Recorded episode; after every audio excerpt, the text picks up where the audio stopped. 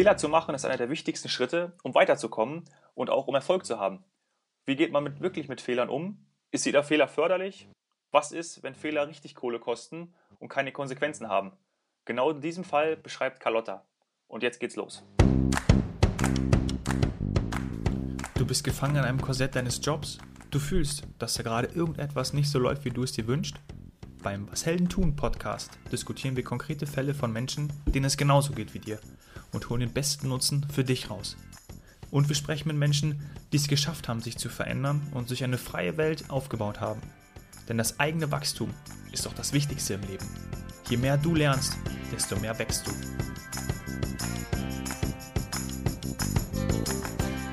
Carlotta schreibt, dass ihr Chef nicht klar und konsequent ist. Daher nimmt sich jeder im Team seine eigenen Aufgaben und wenn ein gravierender Fehler passiert, der richtig Geld kostet, macht das nichts. Der Chef vermeidet Konflikte und vertuscht lieber Fehler und deren Aufarbeitung. Puh, das ist unser Fall heute. Ähm, kennen sicherlich auch viele unserer Zuhörer. Was fällt dir auf den ersten Blick dazu ein, lieber Otti? Ja, vertuschen ist das Schlimmste, was man machen kann. Ja. Fehler machen, das hat sich mittlerweile herumgesprochen, ist in Amerika erlaubt, wird sogar gefördert. Hier bei uns in Deutschland äh, ist das eher weniger bekannt. Hm. Weißt du warum? Glaubst du, warum das so ist? Also ich habe auch mal viele Bücher darüber gelesen und ähm, für mich ist es eher so und stellt es sich so dar, dass man, wenn man in Amerika zum Beispiel einen Fehler macht, ja, ähm, dann weiß man danach schon, okay, man hat aus den Fehlern gelernt und dann wird man die Fehler nicht nochmal machen. Bei uns in Deutschland ist es eher so, oh, der hat einen Fehler gemacht, da hat er sofort einen Stempel auf, auf der Stirn und man will mit dem eigentlich gar nichts mehr zusammenarbeiten, weil er so eine Art Loser ist. Ja, das hast du schön beschrieben. Äh, das ist eigentlich bekannt bei jedem, aber woher kommt das? Ja, ich selbst kann dazu eine Story erzählen, die mir klar gemacht hat, äh, wo das herkommt. Und zwar, äh, weißt du ja, meine Tochter ist drüben aufgewachsen. Sie war im Kindergarten, vier Jahre alt. Und sie kommt nach Hause und ich schimpf sie und sage, was hast du da wieder gemacht?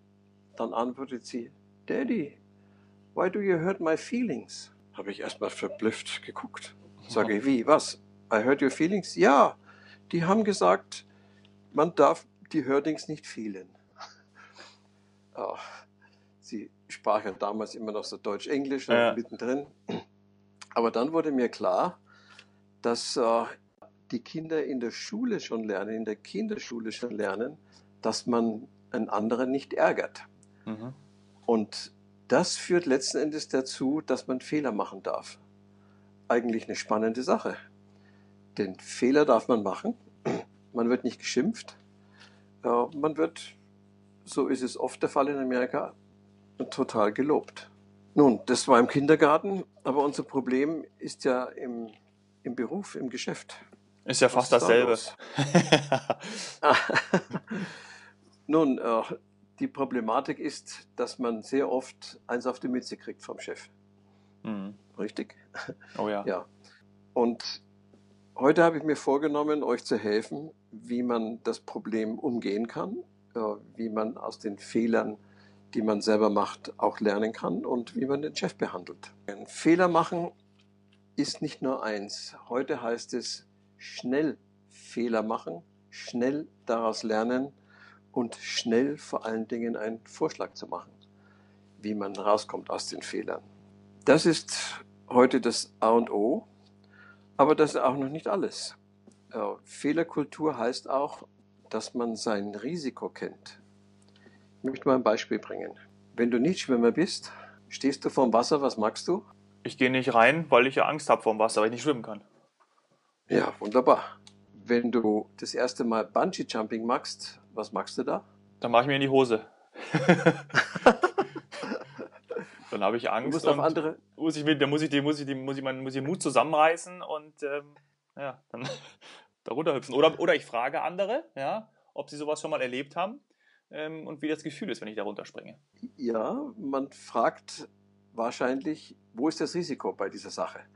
Mhm. Äh, wenn man es nicht kennt, äh, wie gut bin ich äh, da verdrahtet, äh, wie wie gut oder wie schlecht äh, halten die Seile, all solche Dinge. Das heißt, man checkt sein Risiko ab. Und genauso ja. ist es, wenn man Aufgaben im im Geschäftsleben erledigt.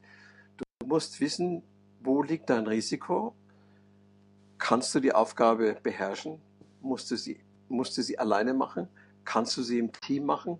Brauchst du deinen Chef dafür? All diese Fragen sind, wenn du das Risiko minimieren willst, wichtig. Und du kannst dadurch versuchen, die Fehler zu minimieren. Und du kannst auch lernen, welche Fehler auftreten können. Wenn du dein Risiko vorher checkst, ja. kannst du dein Risiko lernen.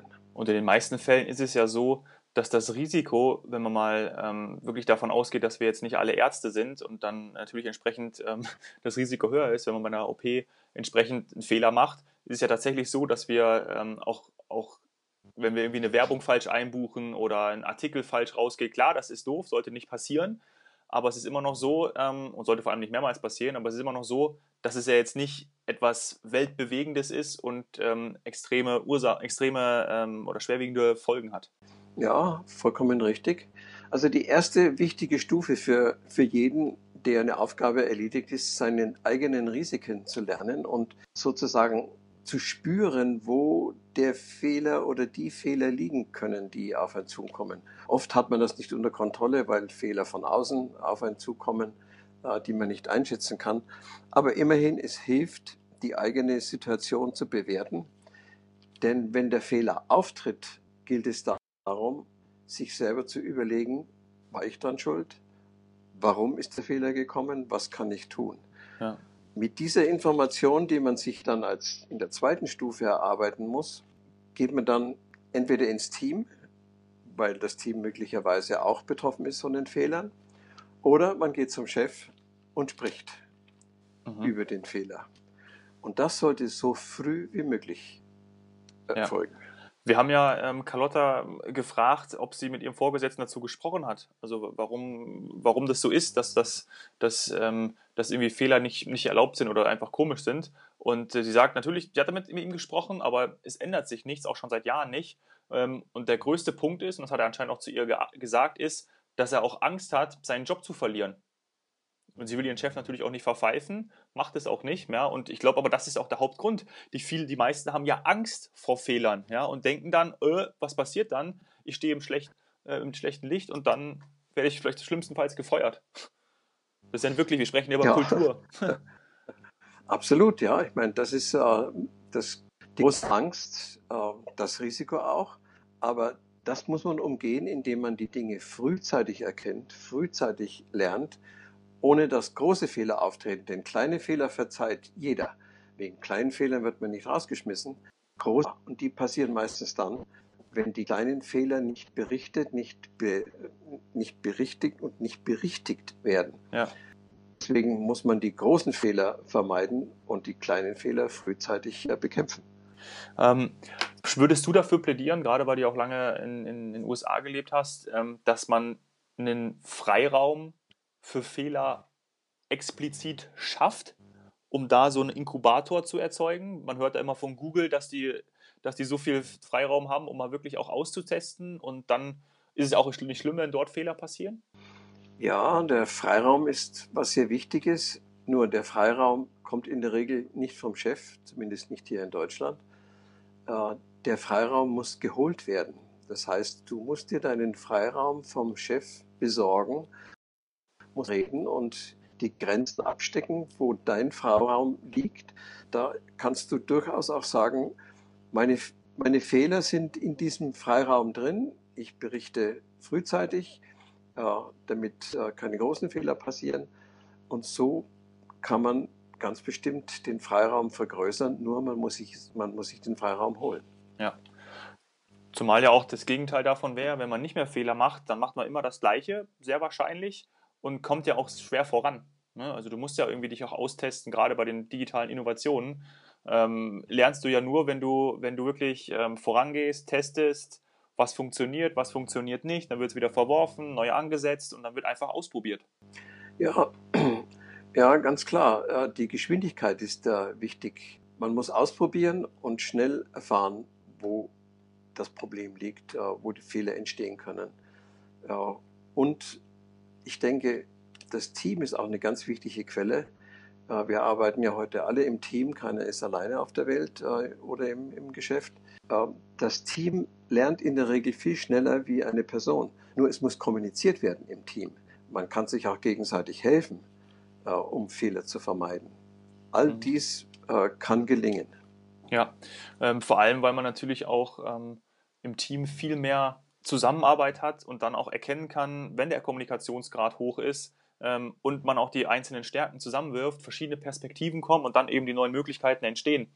Ähm, Carlotta haben wir gefragt, wie sie denn dieses Problem am besten gelöst haben möchte. Also wie könnte man das jetzt anpacken? Und sie sagt, mit einem Workshop aller Beteiligten. Das geht ja genau mit dem einher, was wir gerade gesagt haben, oder?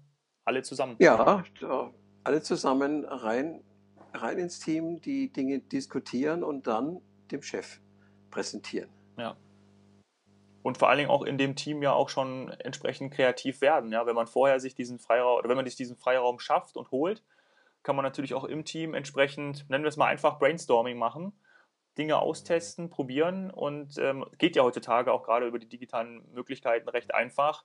Abfragen, testen und dann ähm, ja, schauen, ob es zum Erfolg führt.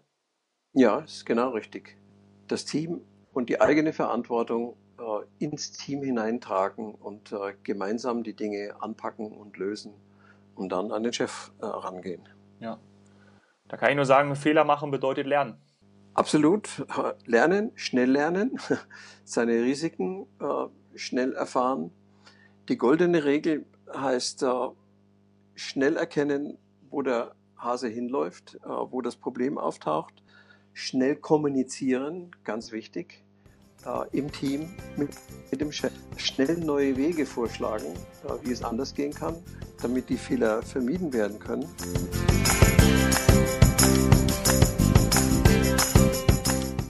Was nimmst du mit?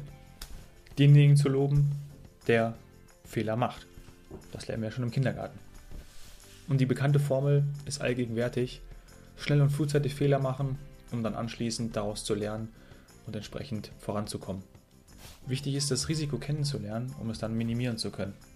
Besorg dir den Freiraum, um in dem dann auszuprobieren und zu testen, denn es gibt nicht den einen Weg, sondern deinen. Wenn dir die Folge gefallen hat, hinterlass uns eine super Bewertung auf iTunes, damit wir immer mehr Zuhörer erreichen können. Otto und ich freuen uns sehr, wenn du uns mitteilst, was deine Herausforderungen sind, du uns deinen Fall einschickst und wir den hier entsprechend behandeln. Schreib mir dazu auf Instagram, at Hoffmann oder geh auf www.washeldentun.de. Hier findest du alle möglichen Wege, dich mit mir in Verbindung zu setzen. Was mache ich für dich? Ich helfe Unternehmern zu mehr Reichweite und Umsatz mit meinen digitalen Marketingstrategien, gebe Einzelcoachings sowie Workshops in Unternehmen. Wenn dich das anspricht, melde dich gerne bei mir. Ich freue mich, wenn du mir von deiner Heldenreise erzählst. Cheers, Hero. Bye.